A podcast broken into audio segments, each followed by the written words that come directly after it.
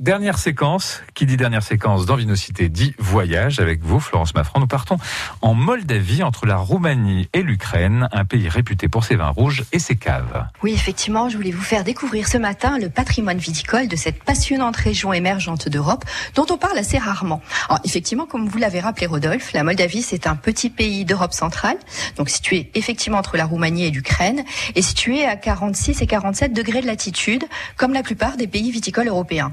Alors, figurez-vous en introduction que la Moldavie a quasiment la forme d'une grappe de raisin. Entre culture latine et slave, elle se trouve proche du bassin de la mer Noire, à l'extrémité de ce croissant fertile qui est celui des origines du vin. Alors les premières traces de viticulture remontent à moins 3000 avant Jésus-Christ. Les Grecs puis les Romains la développent quand la Dacie devient une province de Rome. C'est au XVe siècle, sous le règne de Stéphane le Grand, que la viticulture connaît le plus grand essor. Les monastères y jouent alors un rôle important, comme d'ailleurs dans de nombreux pays. Mais maintenant, je vais vous raconter une légende formidable qui est véritablement le socle de l'histoire viticole de ce pays. Lors du siège de la forteresse de Soroka par les Turcs et les Tatars, les soldats moldaves affamés auraient retrouvé le courage grâce à un vol de cigogne qui leur aurait apporté des grappes de raisins fermentés. La cigogne, depuis, est le symbole de l'industrie viticole moldave, symbole de la renaissance perpétuelle de la Moldavie. Très jolie histoire. Ensuite, annexé par l'Empire russe en 1812, les vins devinrent le vin des tsars et des nobles d'Europe. Touchés par le phylloxéra, les vignes ne sont ensuite véritablement réhabilité que dans les années 60, mais alors pour une production de masse destinée à l'URSS, et des caves-galeries stockent tous ces vins. En effet, c'est une particularité de la Moldavie, vous l'aviez commencé à l'évoquer, on y trouve des caves incroyables.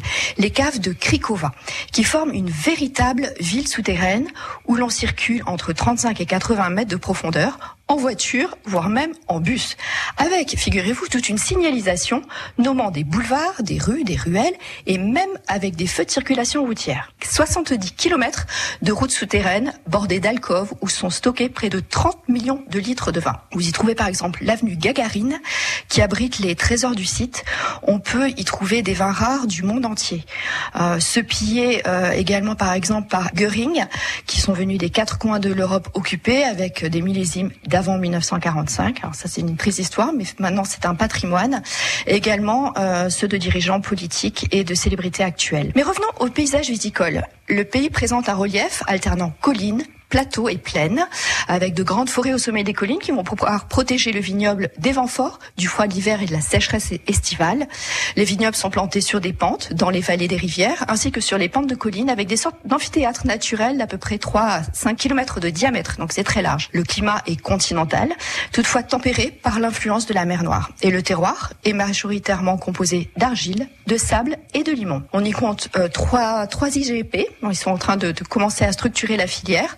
Euh, avec euh, les vignobles principalement euh, situés au sud-ouest, au sud-est et au centre. Effectivement, là, vous l'avez dit, la, Moldavie produit des rouges, mais en fait, elle produit un petit peu plus de blanc que de rouge et également des effervescents, et même des effervescents rouges que nous avons d'ailleurs eu l'occasion de vous faire découvrir lors de dégustations au Belvédère. Pour ce qui est des cépages, on va retrouver pour trois quarts des cépages européens, comme le Sauvignon blanc, le Chardonnay, le Cabernet Sauvignon, le Merlot, mais également 17% de cépages caucasiens, comme par exemple le sapéravi de Géorgie, et 10%, on l'a dit, de cépages locaux. Alors, euh, j'ai évoqué, ces, ces, cépages indigènes sont aujourd'hui particulièrement mis en valeur. Alors, j'ai choisi deux exemples.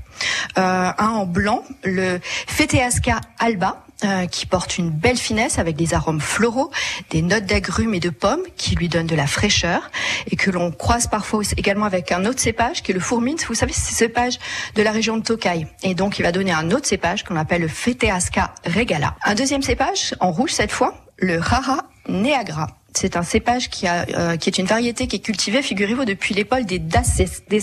Donc c'est extrêmement ancien, avec des arômes d'herbes séchées et de cerises rouges juteuses, avec des notes florales et des notes de grenade, de poivre et d'épices également. Pour conclure, je voudrais rappeler que l'on peut retrouver les célèbres caves de Krikova dans le parcours permanent de la Cité du Vin, dans la partie dans la cave des métamorphoses du vin, lorsque la Cité du Vin sera bientôt, bien évidemment, réouverte.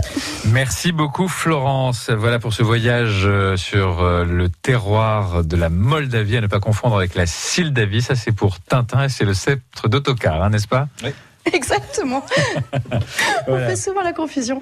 Merci euh, beaucoup Florence. Merci beaucoup Philippe Massol en mode projet. Voilà, vous retrouverez euh, toutes les nouveautés, tous les projets de la Cité du Vin sur notre site internet francebleu.fr euh, dans la rubrique Vinocité. On vous souhaite beaucoup de courage. Saluez vos équipes pour nous et nous sommes heureux bien évidemment de ce partenariat et de la poursuite de ce partenariat avec vous en attendant la réouverture des établissements culturels.